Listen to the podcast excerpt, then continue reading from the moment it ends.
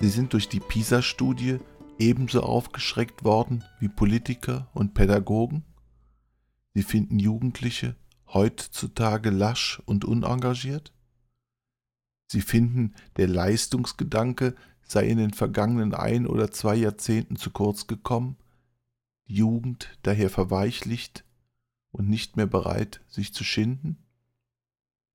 Beruhigen Sie sich, bitte. Erfahrene Fachleute haben die Probleme ebenfalls erkannt und werden sie in Kürze gebannt haben.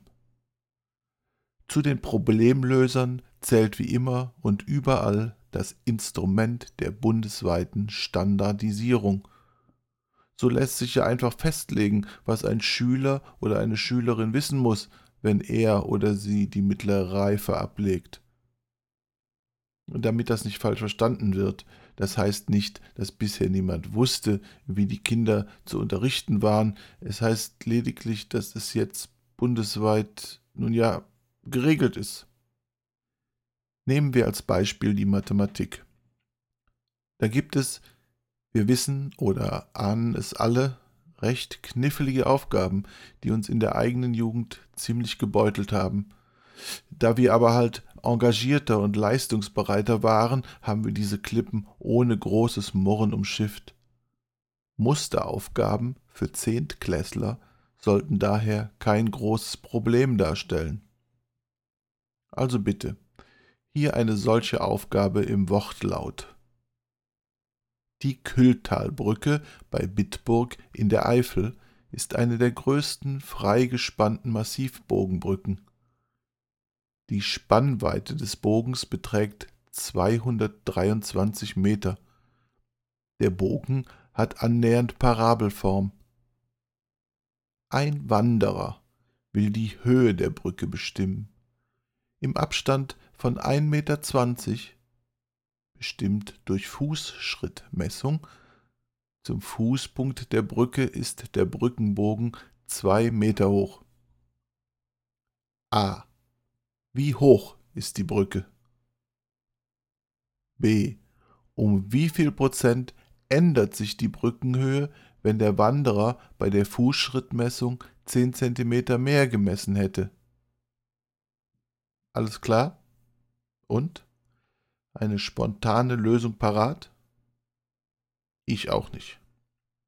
Aber ich glaube zu wissen, warum es bei mir hapert.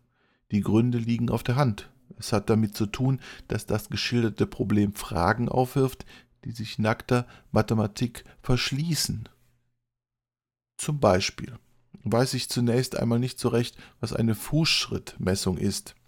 Und selbst wenn ich es wüsste, aus welchem Grunde sollte der Wanderer die Höhe der Brücke bestimmen wollen?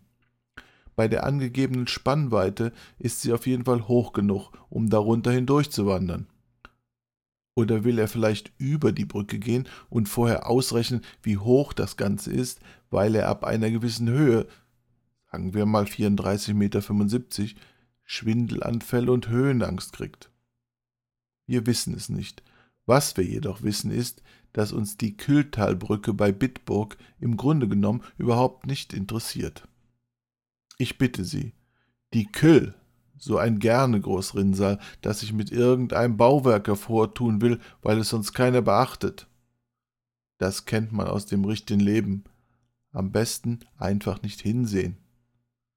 Da die Fragestellung an sich nun schon so problembehaftet ist, wie man in einschlägigen Fachkreisen vermutlich formulieren würde, wie steht es dann erst mit der Zusatzfrage B? Um wie viel Prozent ändert sich die Brückenhöhe, wenn der Wanderer bei der Fußschrittmessung 10 cm mehr gemessen hätte? Nehmen wir einmal an, es gäbe tatsächlich einen Wanderer. Warum muss es eigentlich unbedingt ein Mann sein? Können Frauen keine Mathematik? Also nehmen wir einmal an, es gäbe einen Wanderer, der sich erstens an die Kühl verirrt und zweitens diese Rechenoperation meistern kann. Warum in aller Welt sollte er sich die Mühe machen, noch einmal mit anderem Schuhwerk zurückzukehren, um sich der Aufgabe erneut zu stellen? Wenn man der Aufgabenstellung Glauben schenkt, kehrt er in Fußbekleidung anderer Schuhgröße, nämlich 10 cm mehr, an den mathematisch verfluchten Ort zurück. Vielleicht trägt er nun statt knapp sitzender Wanderstiefel zu groß geratene Manta-Stiefelett mit langer Spitze. Die nun vorgenommene Fußschrittmessung wird dann natürlich zu unterschiedlichem Ergebnis führen. Immer vorausgesetzt, dass tatsächlich zutrifft, was wir hinter dem Begriff Fußschrittmessung vermuten. Und durch diesen Trick soll sich die Brückenhöhe ändern? Wie soll das denn funktionieren? Meiner Meinung nach ist das eine Fangfrage. Fassen wir also zusammen und formulieren als Resultat dieser Überlegungen unsere Antworten zur gestellten Rechenaufgabe. Erstens, die Brücke ist hoch genug. Zweitens, die Höhe hat mit der Schuhgröße des Wanderers nichts zu tun. Drittens, Frauenwanderungen müssen gefördert werden. Diese Antworten mögen den Verantwortlichen nicht gefallen, sind jedoch logisch zwingend und damit nicht zu widerlegen. Versuchen wir uns jedoch vorzustellen, was geschähe, wenn ein Mittelreifer diese Resultate in der Mathematikarbeit präsentierte. Scheitern in der Prüfung, Fall in ein Motivationsloch, sitzen bleiben, Schulwechsel, wieder sitzen bleiben, keine Lehrstelle, Arbeitslosigkeit, Sozialfall, Obdachlosigkeit, womöglich als Penner endend.